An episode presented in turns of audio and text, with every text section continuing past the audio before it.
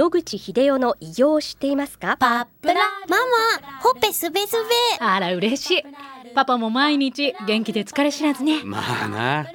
おばあちゃんも近所で若いと評判だよ。おかげさまで。おじいさんいつまでも健康で幸せですね。うん。野口英世の医師により開発されたパプラール。老化や万病のもと活性酸素を分解してあなたの健康を守ります80年のロングセラー使い続けた人が知っている安心の品質と効果。その悩みいつまで我慢しますか？まずはお試しを。お問い合わせは東洋厚生製薬所へ。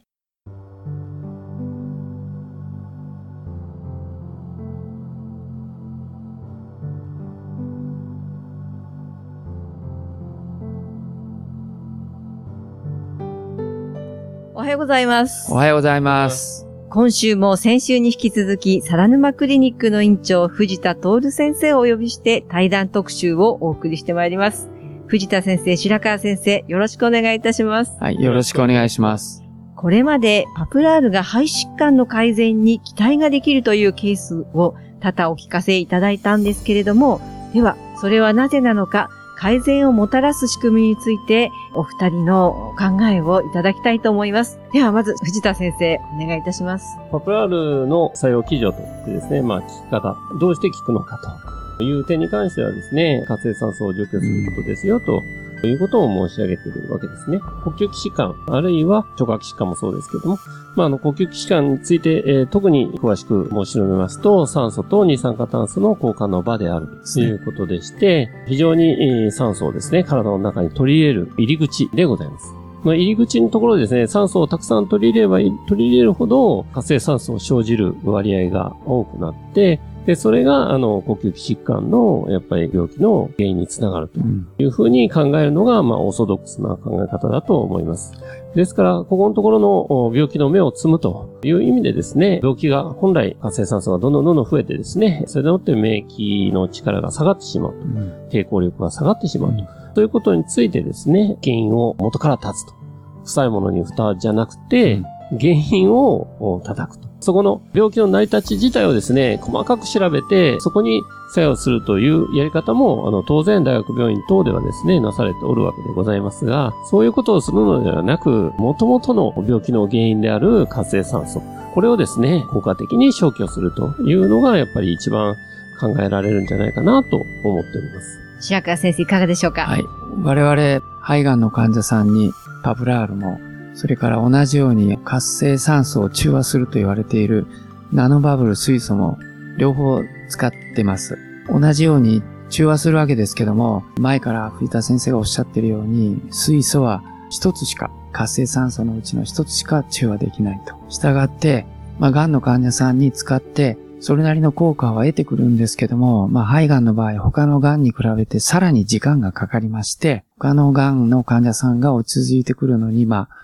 3、4ヶ月ですけど、半年近くかかってるんですね。それに比べると、パプラールは驚いたことに、肺がんの方で、いろんな呼吸器症状がある方にも走行する人が出てきました。で、非常に効果が早いです。というのは、あの、水素よりもはるかに早いということを我々は経験で知っています。水素とパプラールの差が何かということから類推すると、パプラルはほとんどのまあ活性酸素を瞬時にして除去できると。水素はまあ一つしかできないという、こういう差がおそらくまあ先生がおっしゃったように酸素を入り口で大量に扱っている呼吸器では顕著に差が出てきて、まあパプラールが効果がある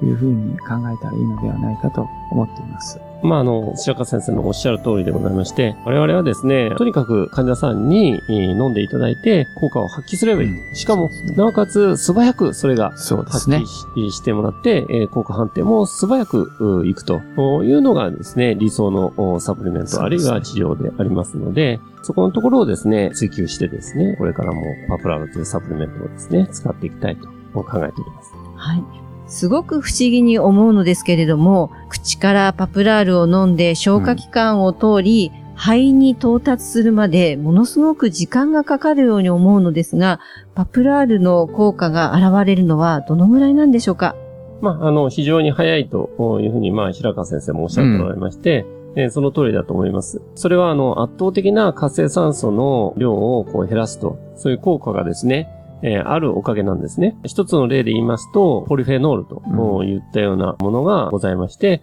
まあ、大体果物の皮とかですね、種の部分に多いと。うんですから、赤ワインがですね、うんいいというふうに、まあ、言われるわけでございますが、そのポリフェノールがですね、腸から吸収されたらですね、すぐに抗酸化作用を使い果たしてしまうと。そういうわけなんですね。ところが、パプラールはですね、圧倒的に活性酸素を除く力が強いと同時にですね、それを、まあ、繰り返しリサイクルしてですね、活性酸素を除く作用を持続できると。もうそういうところがですね、あの、そういうポリフェノールとかとはですね、もう次元が違う、うんうん効果の現れ方の速さにつながっていると私は思います。はい。体に入ってから排出されるまでずっとリサイクルされながら活性酸素を取り続けるというイメージでしょうか？そうですね。ところが、ポリフェノールはもう一回、えーちょっとね、血液の中に入った瞬間に、もうそこで消費されてしまってはい終わりと。だから、あーもしポリフェノールを摂取するならば、やっぱり大量に摂取しないということになるんですね。はい。消化器官の中で消化液に負けることもなく、うん